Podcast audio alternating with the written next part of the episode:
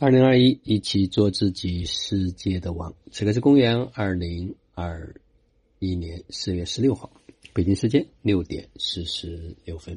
让我们今天继续执行生活道的故事会。昨天有一位家人分享说：“大家好，我的网名是缇娜七七。我为何走上身心灵学习之路呢？缘起于几年前的一场大病，大概是二零二一年左右。有一天起来。”头晕、耳鸣、恶心，接下来心悸和全身发麻，腰酸背痛，怕冷，出大汗。大热天，我穿长袖的外套，一到空调房，我四肢的神经都会抖动发麻。但是我走路腿很沉，双腿像灌了铅一样的沉。那时候感觉要挂了，但是体检除了脊柱压迫神经外，其他查出来都是好的。热心的朋友介绍我中医绿色治疗。和品牌营养素的调理，同时配合游泳锻炼，三年后基本恢复正常。但是有一个病根一直没法去除，受寒的时候或者劳累的时候头痛欲裂。于是我开始学习艾灸、刮痧，皈依佛门，走上了一条自救之路。脑的问题解决之后，新的问题又来了。二零一六年，我的胃溃疡很严重，疼痛到影响工作和睡眠。于是我托国外的朋友买了保健品。加上中药，三个月溃疡愈合，但是隐痛一直折磨我。有时吃点牛肉之类会痛得厉害，睡不好，还时常担忧。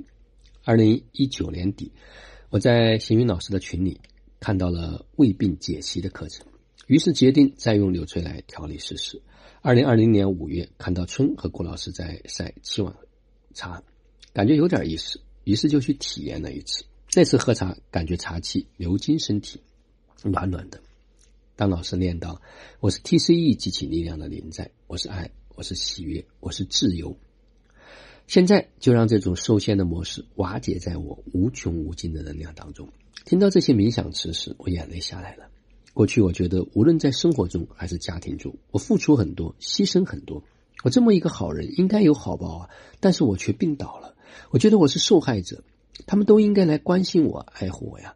那次到了老师那儿。我发现原来这一切人事物都是我创造的。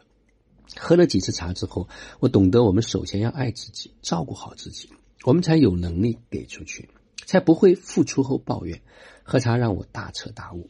以前时常默默付出，但在病痛的时候感觉委屈发怒，感觉自己是受受害者，时常暗自流泪。那些负能量在喝茶的过程中慢慢的释放，慢慢的离开了我。接下来的日子，我更加爱自己了。更加有能量了，也更有能力爱家人了。走上生命成长之路后，和过去不愉快的人事物做了和解，生命中少了抱怨，多了感恩。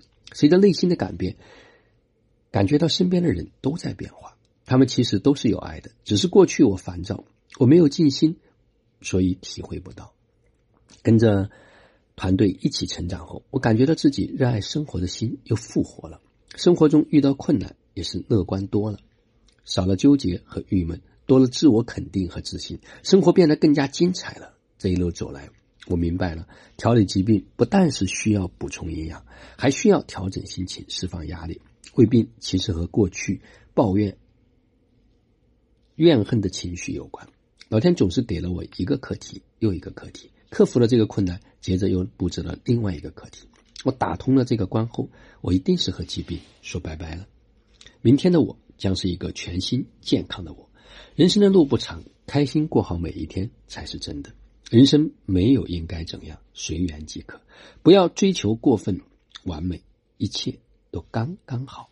感恩遇到薰衣老师和各位家人，这辈子有这么一群灵魂家人的相伴，人生的下半场肯定会更精彩。